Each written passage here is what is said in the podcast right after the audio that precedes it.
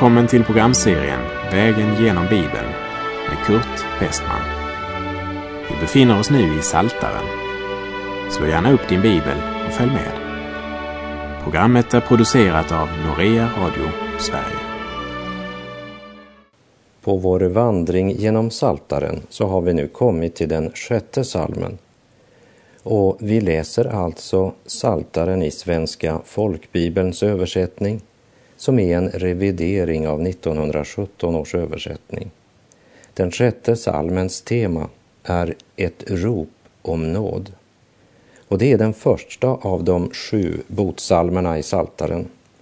De andra botsalmerna är psalm 32, 38, 51, psalm 102, psalm 130 och psalm 143. Här i den sjätte salmen så möter vi först sorgen över synden. Och den talar om hur synden förödmjukar. Och den talar också om salmistens hat mot synden.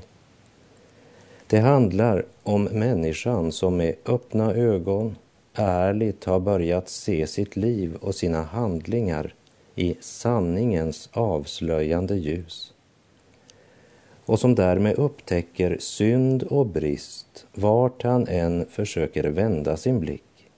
Han har insett att han är en syndare som på inget sätt håller måttet inför den helige Gud. Men innan människan kommer in i Andens strålkastarljus så är hon ofta ganska nöjd med sig själv och säger Ja, ja, jag är då inte värre än andra och jag vill själv bestämma hur jag vill leva. Utan ordets ljus tycker den fallna människan inte att synden är något problem. Och här kan jag inte annat än tänka på en händelse från min barndom. Mina föräldrar hade ett konditori med en parkanläggning där vi hade svanar, ankor, guldfasaner, påfåglar och så vidare. Men vintermånaderna var kalla i Västerbotten. Därför förvarades fåglar och sånt i ett speciellt fågelrum i källaren under bageriet på vintern. Jag var kanske fem, sex eller sju år gammal och jag var mycket stolt över att vara ansvarig för att mata fåglarna. Och jag gick ner där var eftermiddag. Men en vårdag när jag kom ner tillsammans med far för att ge fåglarna korn och brödrester så lyste vårsolen in genom det lilla fönstret i fågelrummet. Och där solstrålen lyste in kunde man se hur fruktansvärt mycket damm det var i det här fågelrummet. Och när jag skulle gå bort till duvorna med ärtor och bröd så var jag ju tvungen gå genom den där solbelysta delen. Och med ena handen höll jag skålen och med den andra så höll jag för näsan. Och jag höll andan så gott jag bara kunde medan jag gick genom den solupplysta stråldelen i rummet. Vad är det du gör? sa far. Jag håller andan så jag ska slippa andas in all smutsen, svarade jag. Ja, men du andas ju som vanligt nu, sa far. Ja, visst, sa jag, för här är det ju rent. Hela rummet var ju lika dammigt, men det var bara där solens strålar lyste in som jag kunde se dammet och därför upplevde jag bara den biten besvärande. Men det underliga är att när det gäller förhållandet till Gud och till synden så reagerar människan på precis samma sätt. Man löser problemet genom att undvika det ljus som heter Gud. Men i den sjätte salmen möter vi en man som inte bara upplever att en stråle ljus tränger in i hjärtats rum, men taket är lyft av och ljuset lyser upp varje liten vrå. Vart han än ser, ser han bara brist och elände. Om psalm 4 var en aftonbön och psalm 5 en morgonbön så är den sjätte salmen en bön i nattens mörkaste timmar. Ljuset som träffat honom är inte bara en stråle som han kan springa fort förbi för att sedan lättad kunna andas ut. Hela rummet är belyst. Det finns ingenstans att springa och gömma sig. Salmisten måste nu se sanningen i ögonen och han gör det. Han står belyst av det ljus som öppnat hans ögon till att se att han förtjänar att straffas och att han till sist måste konfronteras med det faktum att det en människa sår, det måste hon också till sist en gång skörda. Vers 1 säger oss att salmen skrivits för sångmästaren med strängaspel till Seminit och att det är en psalm av David. David vet att Gud hatar synd och han vet att han har syndat mot Gud. Och han vet att han kan inte undfly alla syndens konsekvenser. Han ber om att Gud inte ska straffa honom i hans vrede. Han vet att Gud är tvungen att tukta honom, men han ber om att Gud ska tukta i kärlek och inte i vredesglöd. Vi läser Saltaren 6, vers 2.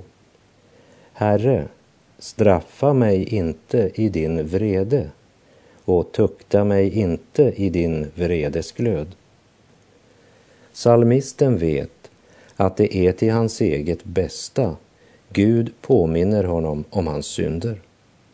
Men han ber om att slippa möta det straff och den vrede som hans synder har förtjänat. För får han vad han förtjänat kommer han ju att förgås. Synden måste straffas. Det kan inte vara annorlunda. Men David känner offerordningen med lammet som slaktas på Herrens altare. Därför ber han, straffa mig inte, utan låt din vrede drabba lammet. Han ber om nåd. En sann kristen är lika skakad över sina egna synder som över andras. Vi läser vers 3. Var mig nådig, Herre, ty jag är kraftlös. Hela mig, Herre, ty ända in i mitt innersta är jag förskräckt. Här möter vi en underbar undervisning om hur vi ska kämpa med Gud om vi vill vinna seger. När sanningens ljus har avslöjat din synd, din brist och din svaghet, så bekänn din synd. Fly inte undan Herrens avslöjande ljus, men förbli i ljuset. Enda sättet att verkligen undfly Herrens vrede, det är att fly in i Guds famn. Hade Adam gömt sig bland träden i lustgården och hade Jona flytt till Tarsis så väljer salmisten en annan väg. Han ber om Guds nåd. Var mig nådig, Herre, ty jag är kraftlös. I sin kraftlöshet ber salmisten Herren om nåd. Han har insett att syndens gift har gjort själen sjuk och han vet att eh, han kan inte bota sig själv. Därför ropar han, hela mig Herre, ty ända in i mitt innersta är jag förskräckt. Förskräckt därför att han vet att han är värd att evigt fördömas. Han ser hela sitt förflutna liv som synd och behöver ett gudomligt helande. Till Herrens nåd alena står hans hopp. Han vet vad Guds rättfärdighet kräver. Därför ber han om nåd. Salig är den människa som har fått se sitt liv i Guds ljus på ett sådant sätt att han behöver Guds nåd. För den som på det här sättet ödmjukt kommer med sin bön till Gud ska få erfara att Gud verkligen hör den armes förtvivlade rop. Var mig nådig, Herre, ty jag är kraftlös. Hela mig, Herre, ty ända in i mitt innersta är jag förskräckt.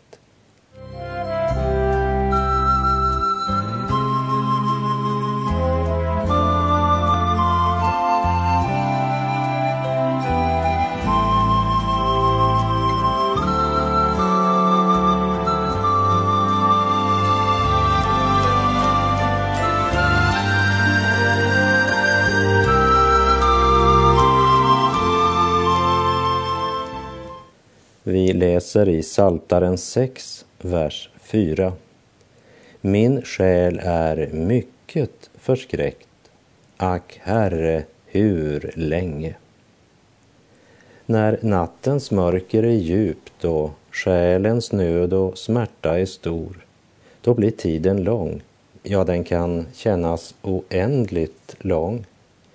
Och mer än en själ har genom tiderna höjt detta rop mot den himmelska helgedomen.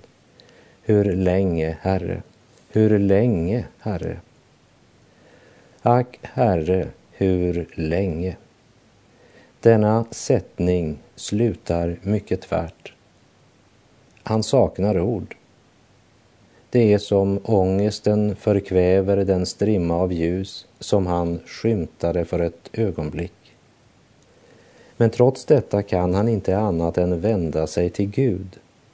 Endast till Gud står hans hopp och hans bön. Det är den sårade själen som sett sin synd och som med smärta väntar på att få se nådens ljus tändas i hjärtat. Och den som har upplevt detta i sitt liv vet vad salmisten här talar om. Vi läser verserna 5 till och med 7. Vänd tillbaka, Herre, rädda min själ. Fräls mig för din nåds skull. Ty i döden tänker ingen på dig. Vem tackar dig i dödsriket? Jag är trött av att sucka. Varje natt fuktar jag min säng och väter bädden med tårar. Här är en man som trots sin synd och skröplighet inte är likgiltig hur han har det med Gud. Rädda min själ, ropar han. Och han åberopar inte något hos sig själv, men han hänvisar till Guds nåd för din nåds skull. Så påminner han Gud om att på kyrkogården är det tyst. Därför ber han Gud gripa in i sin nåd och hela honom, frälsa honom, så att han kan leva och lovsjunga sin Gud, prisa honom för hans underbara frälsning. Hur länge ska du dröja, Gud? Jag är så trött av att sucka. Kanske du som lyssnar känner igen dig. Salmistens sorg och smärta är så stor att om Gud inte snart griper in så översvämmas bädden av tårar. Han håller på att drunkna i sin nöd. Han orkar snart inte mer. Därför vänder han sig åter till Gud. Och det säger oss vart vi ska vända oss när förtvivlan är så stor, nöden så djup att vi inte längre har några ord. Då är det endast Guds nåd som kan rädda oss. I Efesebrevet 2, vers 4 och 5 står det Men Gud, som är rik på barmhärtighet, har älskat oss med så stor kärlek också när vi ännu var döda genom våra överträdelser att han har gjort oss levande tillsammans med Kristus. av nåd är ni frälsta. Och Jakob skriver i kapitel 5, verserna 10 och 11. Bröder, ta profeterna som talade i Herrens namn till föredöme i att tåligt uthärda lidanden. Vi prisar dem saliga som håller ut. Ni har hört om Jobs uthållighet och sett hur Herren till slut handlade med honom. Herren är rik på kärlek och barmhärtighet. Gång på gång talar Nya testamentet om Guds rika barmhärtighet. Han är rik på barmhärtighet och nåd. Och även om han varit tvungen att använda mycket nåd på mig så har han fortfarande mera nåd så att det också räcker för dig. Han är rik på nåd och det behöver både du och jag. I den 42 salmen ropar Koras söner Min själ törstar efter Gud, efter den levande guden. När ska jag få träda fram inför Guds ansikte? Mina tårar är min föda, både dag och natt. Ty ständigt säger man till mig, var är nu din Gud? Men i den sjätte salmen är det inte bara fienderna som säger Var är nu din Gud? Men Davids nöd, den är så stor att han själv frågar Ack, Herre, hur länge? Och det är hans synd som bekymrar honom. För han vet att om inte Gud går med honom så kommer hans många fiender att krossa honom. Också idag är det många Guds barn som förföljs för sin tro, upplever hat, förakt och motstånd, förkastas av sina närmaste och deras ögon förmörkas av sorg på grund av alla ovänner. Men trots att David säger i denna psalm att han försmäktar, är kraftlös och storligen förskräckt och ögat är förmörkat av sorg, så segrar ändå inte modlösheten över honom. I Andra Timoteusbrevets första kapitel, vers 7, så står det Ty den ande som Gud har gett oss gör oss inte modlösa, utan är kraftens, kärlekens och självbehärskningens ande. Och lägg nu märke till vad David säger efter att han utgjutit sin nöd för Gud. Han har sått under tårar och här går mina tankar till Saltaren 126, vers 5. Det som sår med tårar skall skörda med jubel. Lyssna nu till David, Saltaren 6, verserna 9 till och med 11. Vik bort ifrån mig, alla ni ogärningsmän, ty Herren har hört min högljudda gråt. Herren har hört mitt rop om nåd. Herren har tagit emot min bön. Alla mina fiender skall komma på skam och bli mycket förskräckta. Plötsligt ska de vika tillbaka med skam. När tåget kör in i den mörka tunneln så kastar han inte ifrån sig biljetten och hoppar av. Han sitter stilla och litar på tågföraren, som Corrie ten Boom uttryckte det. När David har funnit frid reser han sig från bönen och befaller ogärningsmännen att vika bort från honom. Omvändelse och syndabekännelse är den högsta form för aktivitet när det gäller Guds barn och Guds eviga rike.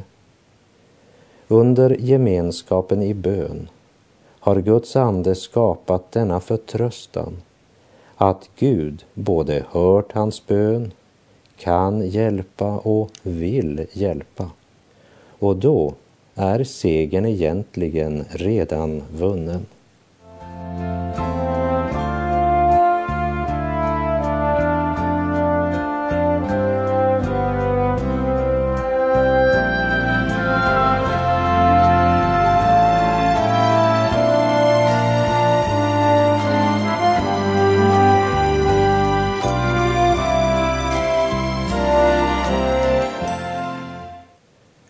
Har därmed kommit till den sjunde salmen. Och vi ska bara se på några få detaljer i den salmen. Men vi lägger märke till att det som sägs i den här salmen, det sägs på grund av något som Benjaminiten Kus hade sagt. Och salmen är ett högt rop till Gud i en tid då Guds fiender är högljudda och ser ut att triumfera. Saltaren 7, verserna 2 och 3. Herre min Gud, till dig tar jag min tillflykt. Rädda mig från alla mina förföljare så att det inte som lejon sliter sönder min själ och rycker bort den utan räddning. David är i stor nöd, men det är som om han säger Själv bävar jag, men den klippa som jag vilar på är orubblig. Jag tar min tillflykt till Gud. Vers 4 till och med 6. Herre min Gud, har jag gjort sådant, om orätt finns i mina händer, om jag har lönat med ont den som höll frid med mig, eller plundrat den som var min ovän utan orsak, då må fienden förfölja min själ och ta fast den, trampa mitt liv till jorden och lägga min själ i stoftet sela. Orättfärdigt lidande, människor som lider oskyldigt, är något som jag inte kan förstå eller på något sätt förklara. Och jag tänker inte låtsas att jag förstår det, även om jag måste säga att åren undervisar mycket som dagarna inte vet något om. Och i Klagovisorna 3, vers 31 till 33 så står det Ty Herren förkastar inte för evig tid, utan om han har bedrövat så förbarmar han sig igen efter sin stora nåd. Ty han plågar inte av villigt hjärta människors barn och vållar dem bedrövelse. Och så sägs det vidare i Klagovisorna 3.36 att man gör orätt mot en människa i någon hennes sak. Skulle Herren inte se det? Därför framlägger också David sin sak för en högre domstol. Och han inbillar sig inte att han är syndfri, men han vet att han har gjort upp med Gud och lever i ljuset. Han tänker på den rättfärdighet och fullkomlighet som endast Gud kan övertäcka en människa med. Och vi läser alltså Saltaren i Svenska folkbibelns översättning som är en revidering av 1917 års översättning. Vi läser Saltaren 7, verserna 7 till och med 9. Stå upp, Herre, i din vrede. Res dig mot mina ovänners raseri. Vakna upp till min hjälp, du som har gett befallning om dem. Låt skaran av folkslag samlas omkring dig, regera över dem från höjden. Herren håller dom över folken. Döm mig rätt, Herre, efter min rättfärdighet och den fullkomlighet som övertäcker mig. Syndarna glömmer lätt att Guds tystnad är ett uttryck för hans tålamod. Han är inte likgiltig för hur människan handlar och han sover inte, även om det kan se ut så ibland i våra ögon. Vakna upp till min hjälp, ropade David. Och vers 10. Gör slut på det ogudaktigas ondska, men håll den rättfärdige uppe, ty du som prövar hjärtan och njurar är en rättfärdig Gud. Det verkar som om David i sitt inre har sett Herren bestiga sin domstron och inför honom lägger David fram sin bön. För han vet att Gud genomskådar alla fasader, känner våra hemligaste tankar och våra innersta känslor. Hebreerbrevet 4.13 säger inget skapat är dolt för honom, utan allt ligger naket och uppenbart för hans ögon och inför honom måste vi stå till svars. Vi läser vidare vers 11 och 12 i Saltaren 7. Min sköld är i Guds hand, han frälsar det rättsinniga. Gud är en rättfärdig domare och en Gud som dagligen visar sin vrede. Och när vi nu läser verserna 13 till 17 ska vi komma ihåg att det är skrivet under det gamla förbundets tid och att det också är starkt präglat av det. Om någon inte vill omvända sig slipar han sitt svärd, sin båge spänner han och gör den redo. Han gör i ordning sina dödande vapen, sina pilar gör han brinnande. Se, han avlar ondska, han går havande med olycka och föder lögn. Han gräver en grop och gör den djup, men han faller själv i den grav som han gräver. Den olycka han tänkte vålla faller tillbaka på honom själv. Över hans gässa kommer hans ondska. För den som förtalar Gud och inte vill omvända sig utan vill leva som mörkrets barn så går barnet i sin faders spår. Och djävulen vet att hans barn ofta själva måste gräva den grop de snart ska falla i. Så bedräglig är synden. Hur annorlunda är inte framtidsperspektivet för Guds barn? Och David avslutar salmen med dessa ord, vers 18. Jag vill tacka Herren efter hans rättfärdighet och lovsjunga Herrens, den högstes namn. Det är en återklang från den första salmen. Salig är den man som inte vandrar i det ogudaktigas råd och inte går på syndares väg.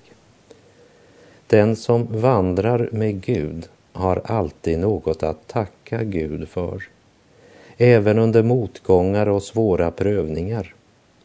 David tackar inte Gud för fienderna som hotar, men han tackar Herren efter hans rättfärdighet och han lovsjunger Guds namn. Och detsamma får vi göra, lovad vare Gud. Jag vill tacka Herren efter hans rättfärdighet och lovsjunga Herrens, den högstes namn. Och med det så är vår tid ute för den här gången. Herren vare med dig. Tacka honom för hans rättfärdighet och lovsjung hans underbara namn. Gud är god.